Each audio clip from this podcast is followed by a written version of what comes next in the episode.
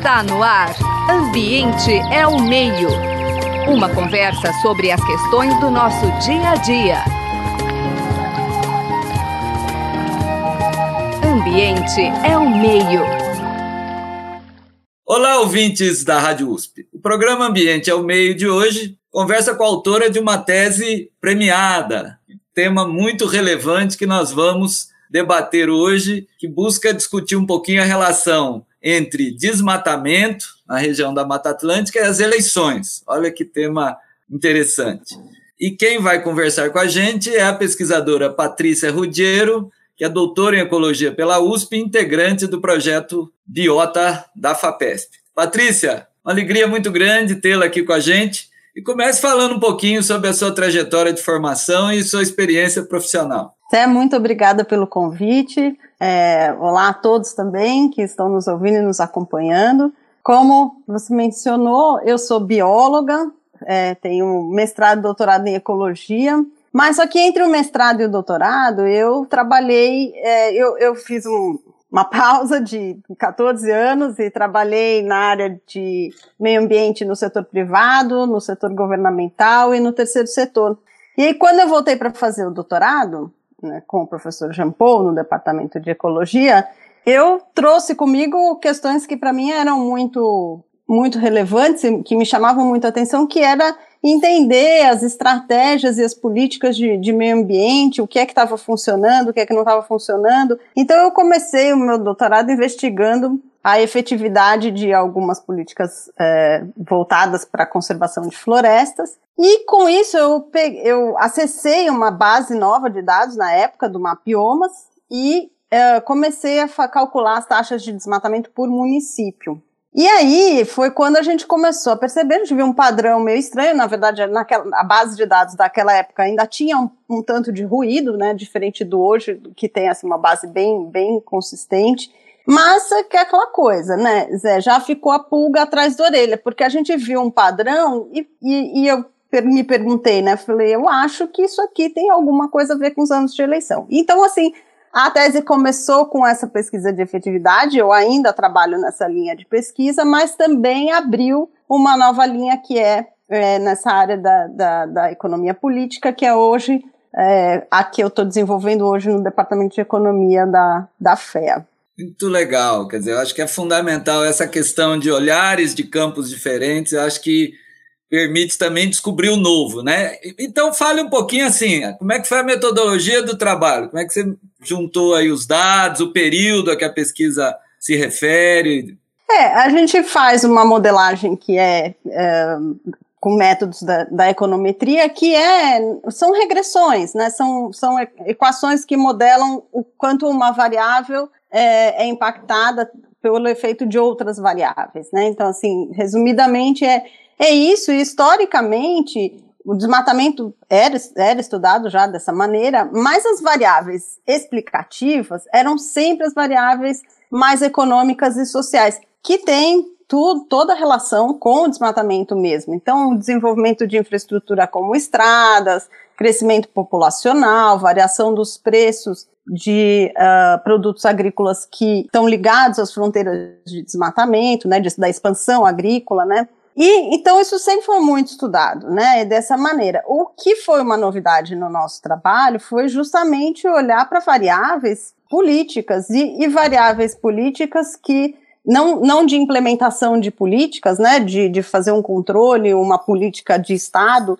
mas essa questão da, da, do ciclo político, que é um fenômeno estudado na economia, que é como o, o, são os incentivos que os governantes e os, os candidatos estão sujeitos, né, mas enfim, principalmente os governantes que estão no, no governo atuando, no jogo democrático, porque para ele continuar, ele, ela, né, a pessoa que está atuando no governo, para continuar no governo, para continuar atuando, para continuar no poder, precisa se reeleger, precisa ganhar uma eleição. E aí entra um conjunto de incentivos que a gente coloca, né, que é uma condição em que os governantes costumam fazer as medidas mais impopulares dos seus governos no início do mandato. porque o eleitor tem uma memória que decai ao longo do tempo. Então, aquilo que ficou lá atrás importa menos do que aquilo que aconteceu mais perto do, do momento da eleição. Então, tem esse padrão, que é bastante estudado na economia, que o, o governante faz as, as, medidas impopulares no início do mandato, e à medida que as eleições se aproximam, ele uh, ou ela faz, tende a fazer medidas mais populares, medidas para ganhar votos, e aonde a gente espera encontrar é, comportamentos mais oportunistas também. Né? No caso do, do Brasil, em particular, não, é, não só a questão de ganhar votos é uma questão importante, mas as nossas uh, as campanhas são historicamente campanhas caras, né? Pelo menos até até aí 2016, quem sabe, né? Mas talvez esteja mudando um pouco agora, mas uh, no, no, na história da nossa uh, democracia recente, as campanhas sempre foram muito caras. Então há também uma busca por fundos de campanha, né? Por parcerias, por doações. Então esse ambiente ele é, ele fica intenso à medida que as eleições se aproximam. E o que a gente, então, uh, trouxe de novidade para essa área do, dos recursos naturais e da conservação é que esse também é um fenômeno que acontece com os recursos naturais. Esse também é um, um esse ciclo a gente também observa com, no nosso caso, a, a, os dados de desmatamento. Então, os, com o desmatamento daí aumentando em anos de eleição, e agora a gente está num, num momento de investigar o que relaciona, qual é o mecanismo exatamente, porque uma coisa a gente uh, explorou o padrão, né, com essas técnicas, com as estatísticas disponíveis que a gente tem, mas agora a gente está num processo de investigar o que relaciona essas duas variáveis, né, desmatamento e, e eleição. É um pouco Maquiavel, o mal rapidinho de uma vez e o bem depois em doses homeopáticas. Né, é, né, parece que sim. Mas vamos destrinchar um pouquinho. Quer dizer, aí vocês analisaram por região, que, que, eleições vocês consideraram? É o ciclo de quatro em quatro? São as majoritárias? Como é que foi uhum. um pouquinho isso? Tá. Bom, assim, para dar um cenário também geral sobre o que dados a gente tem hoje no, no mundo, né?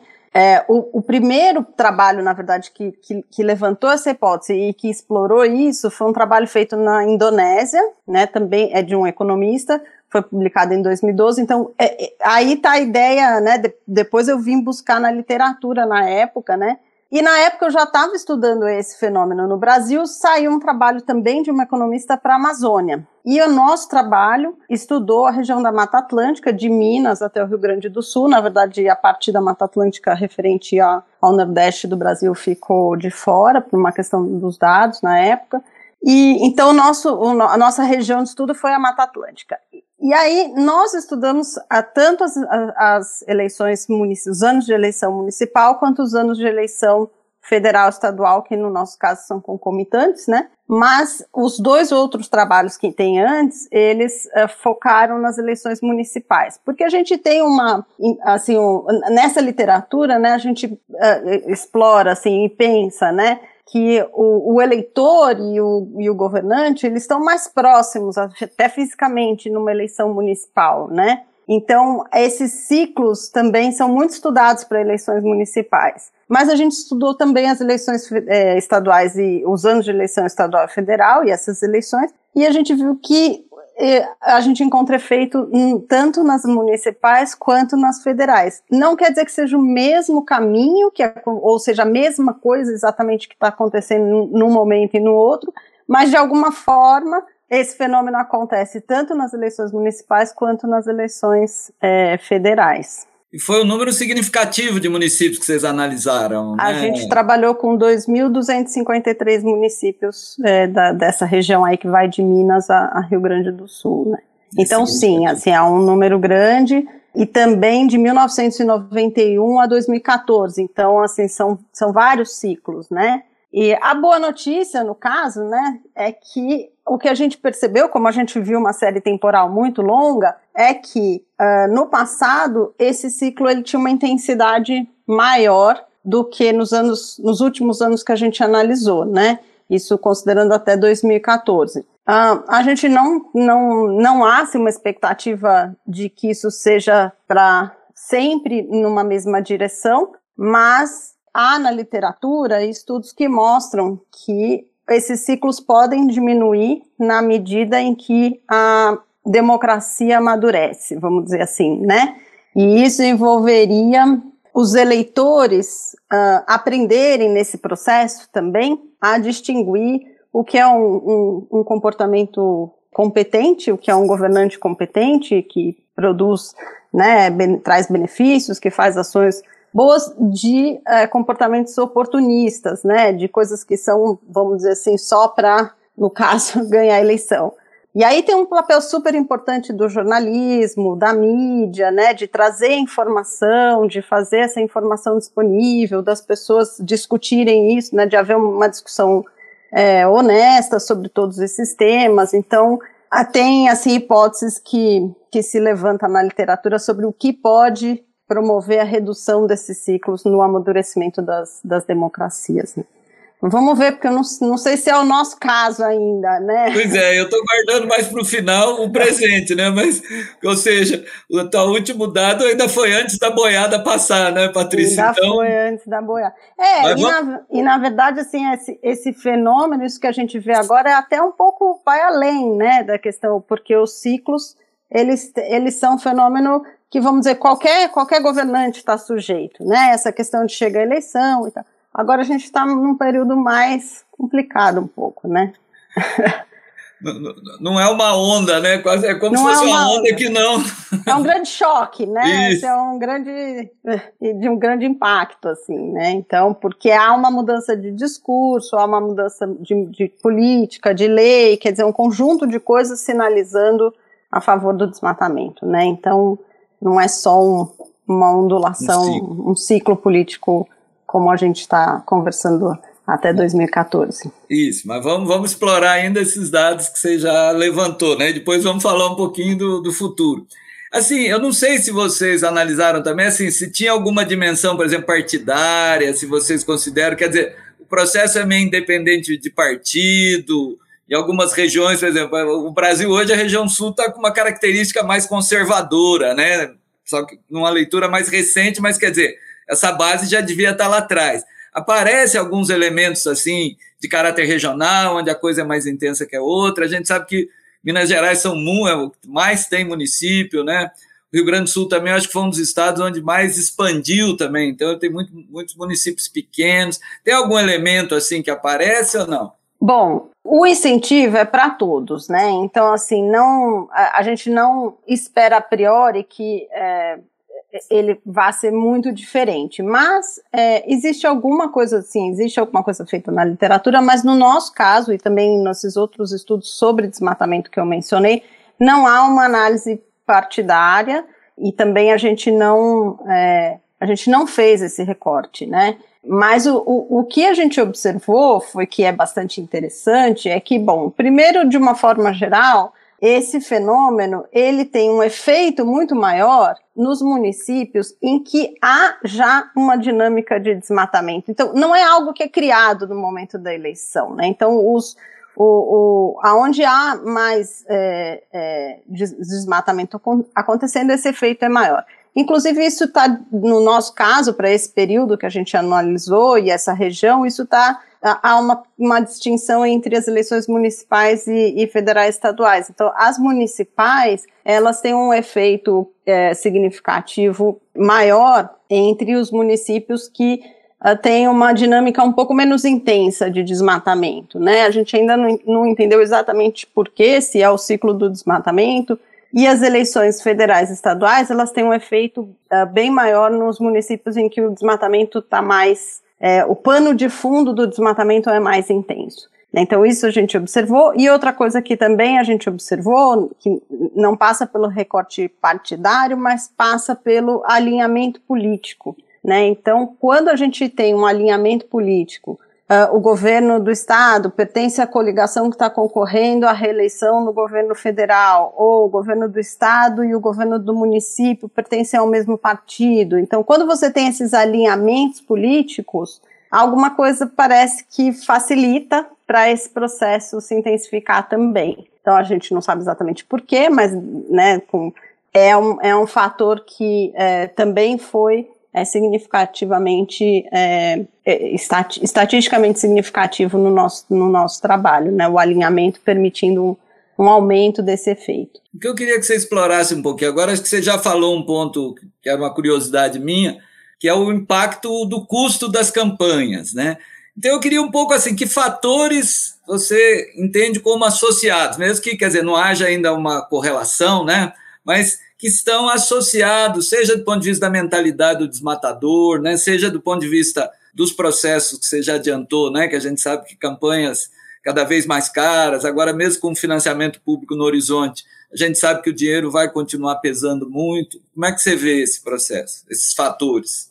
Algumas das hipóteses que a gente levantou, né, passam por é, para explicar, né, que, que como se liga desmatamento e eleição, passa assim por uh, fatores assim da governança florestal que está na, nas mãos do, do, poder público. Então, por exemplo, fiscalização, é, emissão de autorização para supressão de vegetação, para obra, para setor imobiliário, para agricultura, aumento, por exemplo, de crédito para também para, por exemplo, para o setor agrícola, que faz com que o, o, né, o, o produtor, o proprietário de terra queira expandir, e aí isso pode promover o desmatamento. Então, tem algumas hipóteses que a gente levantou, e uh, não descartando também que o ano de eleição seja entendido assim por quem está esperando um bom momento para desmatar, que o ano de eleição seja entendido como esse bom momento, já que estamos estão todos é, distraídos com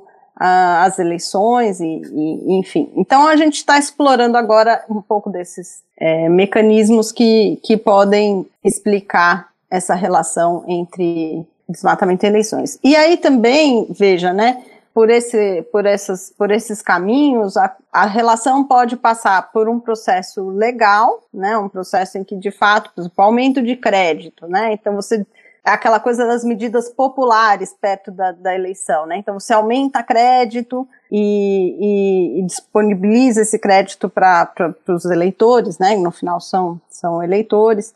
Então esse processo ele pode ser legal, mas há alguns indícios também que ele pode passar por caminhos, vamos dizer assim, ilegais, né? Assim, não, não, a gente não tem essa, essa, a gente não explorou isso para a Mata Atlântica, mas o trabalho que faz isso na Amazônia, a, a, pesquisadora mostra que no caso das eleições municipais, você tem um aumento de 8 a 10% de, de uh, aumento no desmatamento no ano de eleição, nesses, nesses municípios em que o prefeito está concorrendo à reeleição, e se o, se o município tem as, a auditoria encontrou irregularidades no município, ou seja, tem indícios de corrupção, indícios bem é, consistentes de corrupção, aí o aumento do desmatamento vai para 50%. Então, assim, isso é um indicativo de que está passando possivelmente está passando por um, por um caminho ilegal, né? E na, na, Indonésia também, eles também perceberam que havia um desmatamento ilegal que aumentava em ano de eleição. Então,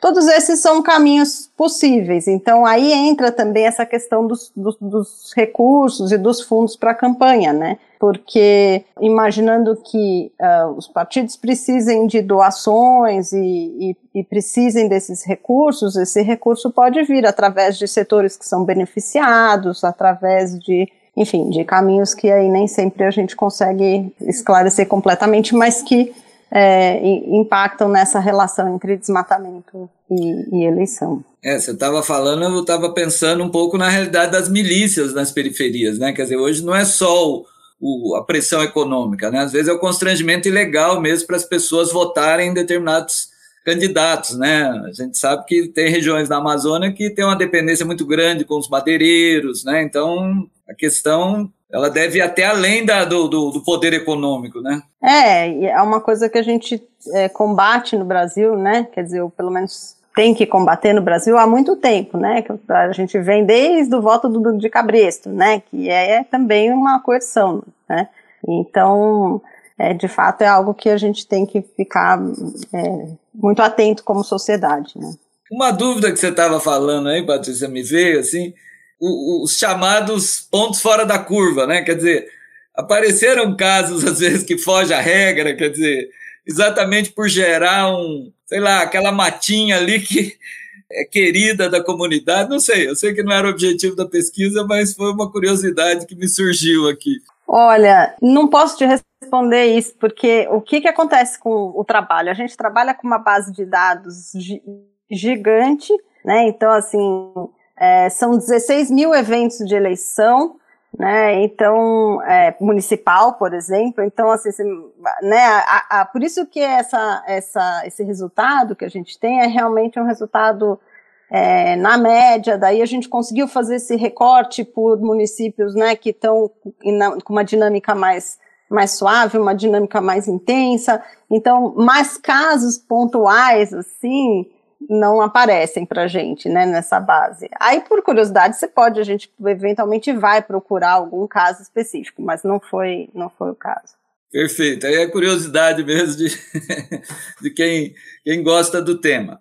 É, o, o que eu queria te perguntar agora, Patrícia, extrapolando um pouquinho, é, olhando hoje, mas quer dizer, eu acho que essas mudanças mais recentes né, na legislação que ocorreram digamos, após o período que a pesquisa se debruçou, mas é que a gente sente assim uma espécie de um hiato né, entre um progress, uma progressiva preocupação da opinião pública com as questões ambientais, de um lado, e um parlamento que cada vez mais é, vira as costas, a gente pode dizer, quer dizer, né? Teve toda a chamada que nosso programa a gente chama, né, destruição do Código Florestal, porque foi uma anti-reforma, né, foi um, um código anti-florestal.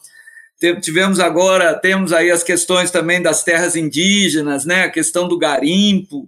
Quer dizer, como é que você vê? Porque a sensação que a gente tem é que é um descolamento, né, entre o que pensa a opinião pública, mesmo a grande mídia, né, que pelo menos no discurso tem se posicionado de forma muito é, enfática em defesa do meio ambiente, e, por outro lado, parece que a gente vê o, exatamente aqueles que vêm fruto das eleições, né, quer dizer, os parlamentos, né, e aí pensando mais no, no parlamento federal, no, somente a Câmara, mas acho que isso vale para as câmaras de vereadores também. Como é que você vê isso? É um descolamento mesmo? Quer dizer, porque impressiona para quem olha assim, como leigo, assim. É, eu, eu, é, bom, essa questão é super complexa. Eu, eu, não sei se há um descolamento, né? Exatamente. Eu acho que a gente tem na sociedade é, muitos, muitos, é, muitos setores, muitos, muitos grupos com, né? E, e, e na questão ambiental, muitas vezes a gente é, é onde se dá conflito, né? De, de interesses diferentes, de é, grupos que, por um lado, se, se, beneficiam, se beneficiam por um lado, grupos que se beneficiam por outro. Ou, e, agora, o que eu acho que é mais é, é problemático, né, dessa, do, que, que está muito, que me parece intensificado nesse momento que a gente está vivendo, é o, o, pouco pensamento, inclusive dos nossos representantes, né, no, no legislativo e, e no executivo, na coisa pública, na coisa que, naquilo que é o bem da sociedade, naquilo que é o bem é, dos nossos recursos naturais, aquilo que, aquilo que a gente vai, é, que vai promover um desenvolvimento bom para o país, que preparado para o futuro, né, e não olhando para o retrovisor, porque não adianta a gente querer é, tomar soluções que talvez fossem algo, algo que fosse aceitável no passado e que não é mais. Então, o que eu acho que é um descolamento é desse, desse papel do, do representante como alguém que tem que pensar os bens públicos e, e o bem da sociedade como um todo. Me parece que há muitos interesses privados que ocupam o lugar nas, na hora das decisões, quando as decisões deveriam ser tomadas em prol de, do melhor para o país, do melhor para a sociedade, quando, na verdade, havendo esses conflitos, né, o, o, essas instâncias deveriam ser palco, deveriam englobar né, uma discussão honesta sobre todas essas questões, honestas no sentido de que é possível manifestar os interesses diferentes, mas que é, essa, esses interesses que você possa ouvir o outro lado, que você possa trabalhar com dados e evidências que são que ajudam a tomada de decisão, né, e ouvir né, o mais honestamente possível, discutir o mais honestamente possível. Isso a gente tem muita dificuldade de fazer aqui no Brasil. A gente faz discussões muito enviesadas e com muita desinformação, e isso atrapalha demais, porque acaba, né, se por, por é, desinformação, por uma por questões mais estruturais, ou se por desinformação, por interesses privados, a gente acaba uh, não discutindo de forma adequada muitos muitas das questões e não tomando as melhores decisões. Então, isso para meio ambiente é, é super é complicado, porque é, uma, é um, um tema complexo, né? E, e, e, a gente precisaria de mais, realmente, de um pensamento mais é, em prol do, do bem-estar da sociedade e do futuro do, do país, né? Um bom desenvolvimento para o país. Muito bem, Patrícia. Infelizmente, o nosso tempo vai rapidinho. Então, eu queria agradecer primeiro a, a, o apoio da produção, então a Natália Stephanie, a Suiane Azenha, que ajudam na produção das entrevistas, o nosso Gabriel Soares, da Rádio USP, que cuida da técnica. Nós conversamos hoje com Patrícia Ruggiero sobre esse tema tão caliente, né? que é a, a, relação entre desmatamento né? e os eventos eleitorais, as eleições. Patrícia, agradecemos muito você e fique à vontade aí para sua mensagem final para os nossos ouvintes. Ah, eu que agradeço muito o convite.